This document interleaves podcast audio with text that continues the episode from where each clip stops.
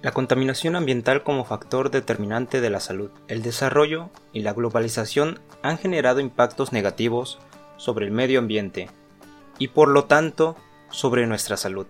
A pesar de que la medición de la exposición de factores contaminantes y su relación con la salud es compleja, se han realizado estudios epidemiológicos, toxicológicos y de laboratorio para estudiar este fenómeno. Gracias a ello, se ha estimado que en los países desarrollados un 20% de las enfermedades pueden deberse a factores ambientales. Además, estos pueden causar efectos adversos a determinadas concentraciones, siendo en algunos casos concentraciones bajas. Por un lado, las enfermedades respiratorias, el asma y las alergias se contribuyen a factores ambientales como la contaminación atmosférica y el clima.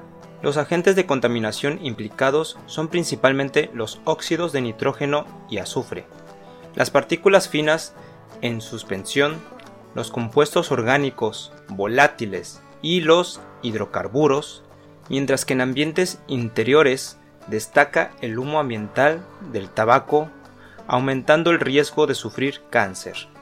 Por otro lado, los impactos de cambio climático sobre la salud son muy consistentes. En el caso de nuestro país, la problemática se centra en los cambios de temperatura extremas, especialmente las olas de calor que han aumentado la mortalidad.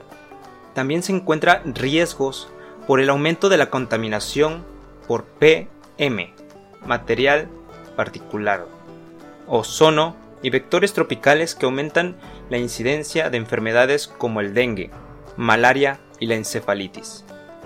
Además, la disminución de la capa de ozono por la contaminación atmosférica ha generado mayor exposición a la radiación ultravioleta asociada a un aumento de cáncer de piel, cataratas y alteraciones inmunitarias, mientras que las radiaciones ionizantes pueden provocar cáncer, leucemia, quemaduras y lesiones radiológicas.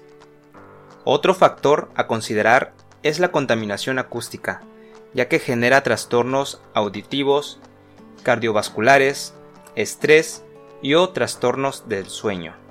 Finalmente, el agua de consumo es otro factor de riesgo.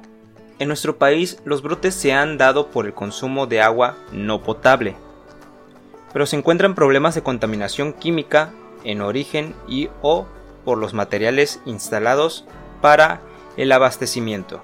Los contaminantes más habituales son los nitratos, trialometanos, plaguicidas, plomo, otros metales, arsénico, arcrilamida, cloruro de vinilo, fluoruro y boro.